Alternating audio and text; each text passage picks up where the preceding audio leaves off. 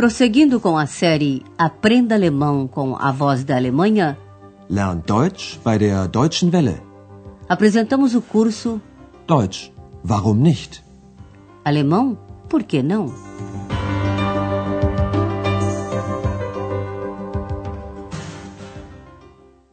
Caros ouvintes, hoje chegamos à vigésima segunda lição da quarta série.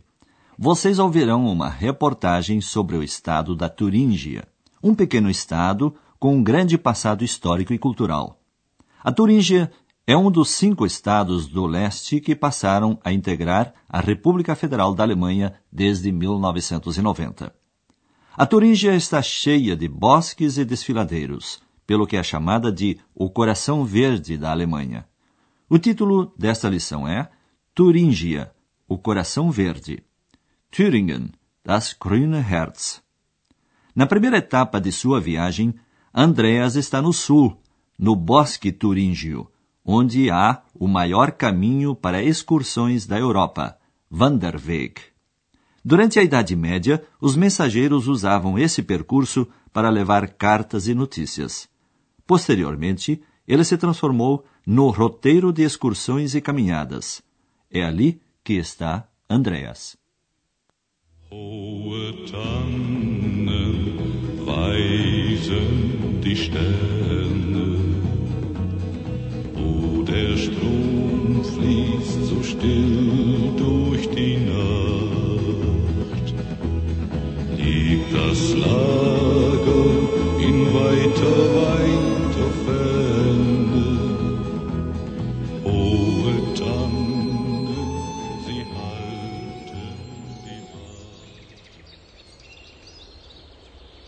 bin hier mitten im Thüringer Wald, im grünen Herzen von Deutschland, auf einem bekannten Wanderweg.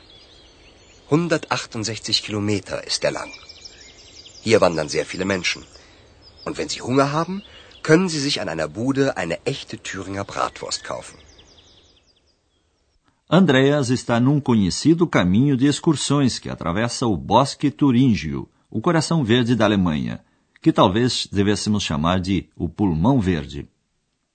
Ich bin hier mitten im Thüringer Wald, im grünen Herzen von Deutschland, auf einem bekannten Wanderweg. Muitas pessoas vão para lá fazer caminhadas. Hier wandern sehr viele Menschen. E se sentem fome depois de muito andar, podem parar numa das inúmeras barracas que há por ali e comer uma genuína linguiça, Bratwurst, da Turíngia. Und wenn Sie Hunger haben, können Sie sich an einer Bude eine echte Thüringer Bratwurst kaufen. Há muitos anos, alguém também caminhou por ali e escreveu o poema Canção Noturna do Caminhante, Wanderers Nachtlied. Ouça de quem se trata e aprecie a sonoridade do poema. Früher war es hier viel ruhiger. So ruhig, dass Goethe sogar an die letzte Ruhe dachte, an den Tod.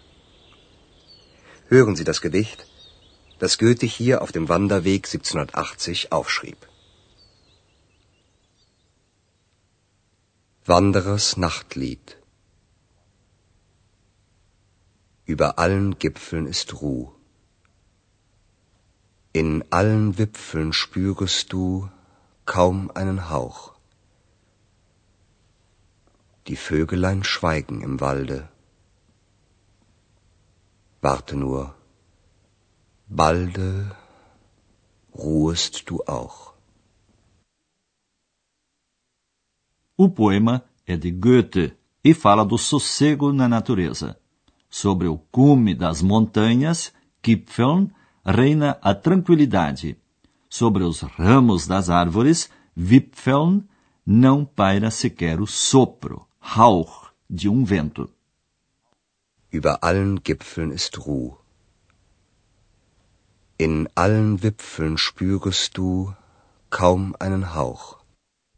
Goethe lembra aos caminhantes de que logo eles também vão descansar, ruhen. Warte nur, balde ruhest du auch. Andreas interpreta esse sossego da seguinte maneira: Antes aqui era tão tranquilo que Goethe até pensou na paz eterna na morte. Früher war es hier viel ruhiger. So ruhig, dass Goethe sogar an die letzte Ruhe dachte. An den Tod.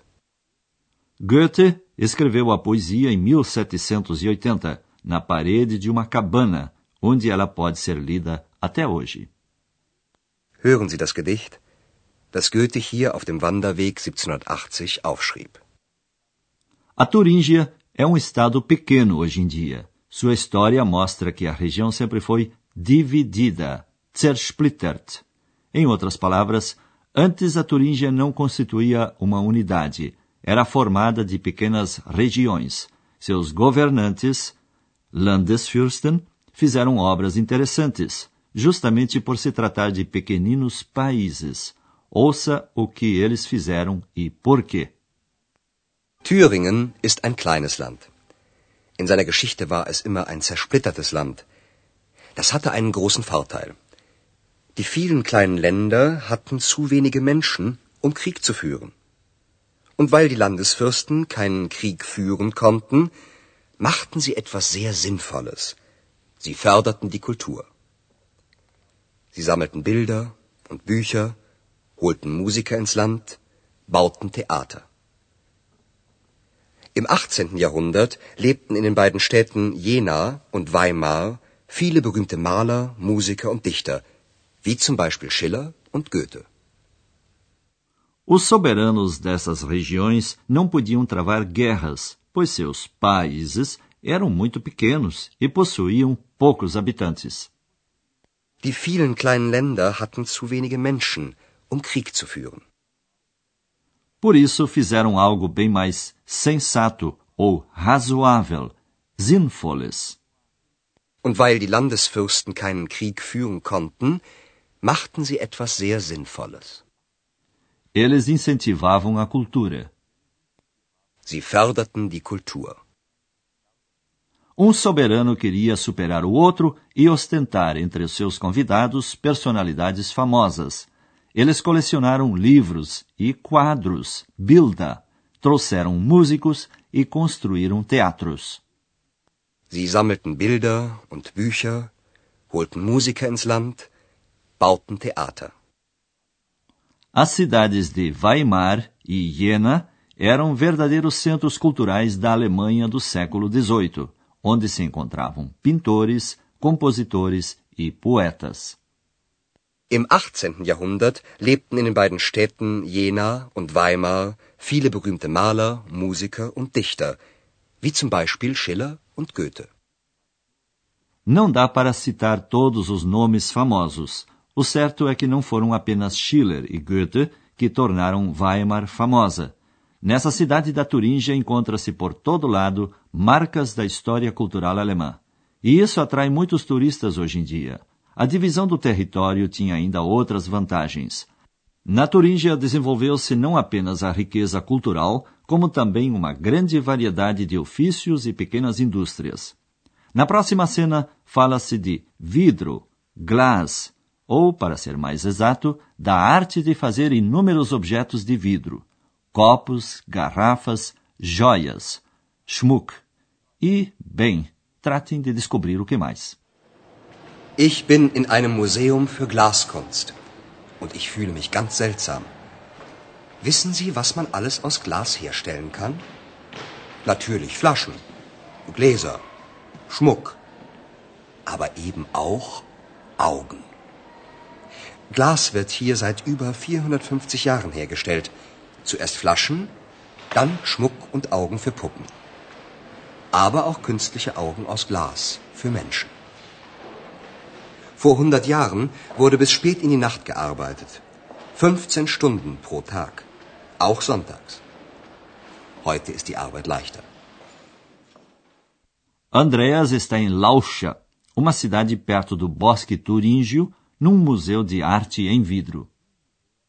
Ich bin in einem Museum für Glaskunst. Ele está com uma sensação estranha. Und ich fühle mich ganz seltsam. A razão disso não são as garrafas e joias de vidro. Wissen Sie, was man alles aus Glas herstellen kann? Natürlich Flaschen, Gläser, Schmuck. Ele acha estranho o que está vendo no museu: olhos de vidro. Os primeiros foram feitos para as bonecas, Puppen. Glas wird hier seit über 450 Jahren hergestellt. Zuerst Flaschen, dann Schmuck und Augen für Puppen. No século XIX, os artesãos conseguiram fazer também olhos de vidro para pessoas, olhos artificiais, künstliche Augen.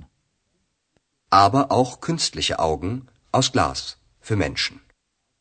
Durante algum tempo, os artesãos da Turíngia detiveram o monopólio mundial para olhos de vidro, fabricados em várias horas de trabalho duro até de noite. Com a crescente automatização, esse trabalho hoje em dia tornou-se bem mais leve. Vor 100 Jahren wurde bis spät in die Nacht gearbeitet. 15 Stunden pro Tag. Auch sonntags. Heute ist die Arbeit leichter.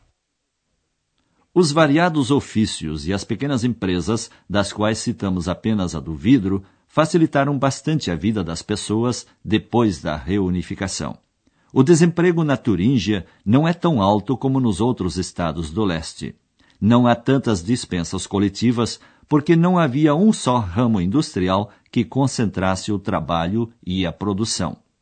Na parte final de sua reportagem, Andreas nos fala de uma sombra, Schatten, que paira sobre o belo estado da Turíngia.